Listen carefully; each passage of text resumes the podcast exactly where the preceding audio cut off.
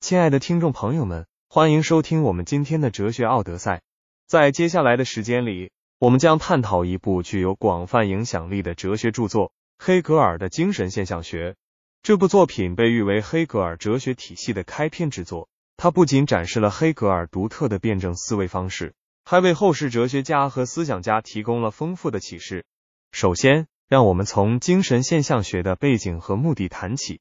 黑格尔在十九世纪初期的德国身处一个思想激荡、学术繁荣的时代。他所处的时代是启蒙运动的顶峰时期。德国古典哲学家们对理性、自由和个体权利的思考，为黑格尔的哲学创作提供了广泛的素材。在这个背景下，精神现象学的创作意图在于展示人类精神发展的辩证过程，以及这一过程如何体现在历史、艺术、宗教等各个领域中。接下来，我们将深入探讨精神现象学中的核心概念。黑格尔将精神定义为一种自我意识的力量，这种力量通过自我与他者的互动、对立和统一，实现自身的发展。为了更好的理解这个概念，我们可以将精神比喻为一棵树。树的生长过程需要阳光、水分和土壤等多种条件的共同作用。同样，精神的发展也需要在与外部世界的互动中，不断调整和完善自己的认识。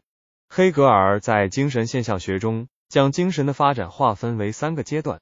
自我意识、理性和精神。在自我意识阶段，个体通过与他者的互动，形成对自我的认识；在理性阶段，个体将自我意识与普遍的道德原则相统一，形成更高层次的认识；在精神阶段，个体实现了自身与他者、自然、历史和宗教等诸多领域的融合，达到精神的完满境界。为了便于理解。我们可以用一个简单的比喻来说明这三个阶段。自我意识阶段像是一位孩子学会走路，他需要观察他人的行为并模仿；理性阶段则是这位孩子学会跑步，他开始明白自己应该如何遵循道德原则；而在精神阶段，孩子已经成为一名优秀的运动员，他能够自由的穿越各种复杂的环境和挑战。我们继续探讨黑格尔在精神现象学中描述的辩证法。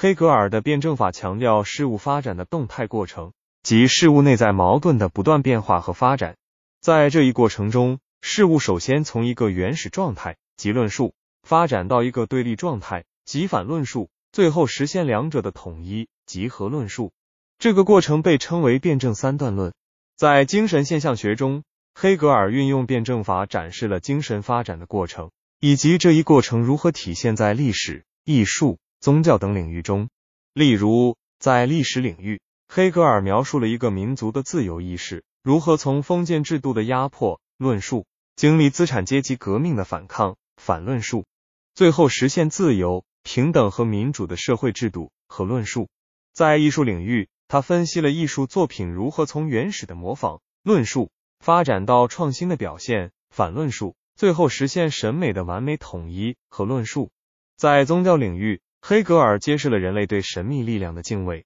论述，经历对自然法则的探索反论述，最后形成了对精神本质的认识和论述。接下来，我们将讨论精神现象学对现代哲学和思想的影响。首先，黑格尔的辩证法对后世哲学家产生了深远影响，许多哲学家如马克思、恩格斯等在其理论中广泛运用了辩证法。此外，黑格尔的精神现象学。为现代人文学科提供了丰富的研究素材，特别是在历史学、艺术学、宗教学等领域。同时，黑格尔的精神现象学还对心理学产生了一定的影响，特别是在研究人类意识和自我认知方面。当然，我们也不能忽视精神现象学的局限性和争议。有人认为黑格尔的辩证法过于抽象和难以理解，而且他的哲学体系缺乏实证主义的科学性。然而，我们应当看到，黑格尔的精神现象学试图揭示人类精神发展的本质规律，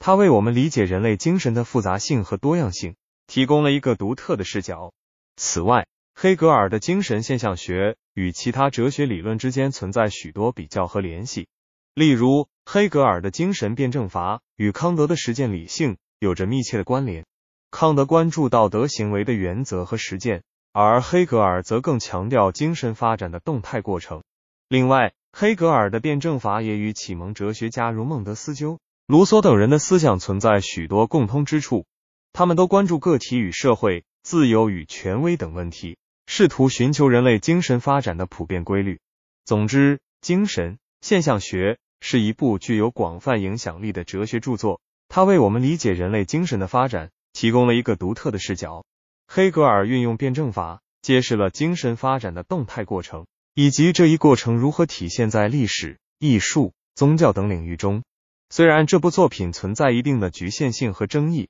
但它对现代哲学和思想的影响不容忽视。我们希望今天的节目能帮助大家更深入的了解黑格尔的精神现象学，同时也为大家提供一个思考人类精神发展的新视角。今天的哲学奥德赛就到这里，我们下期再见。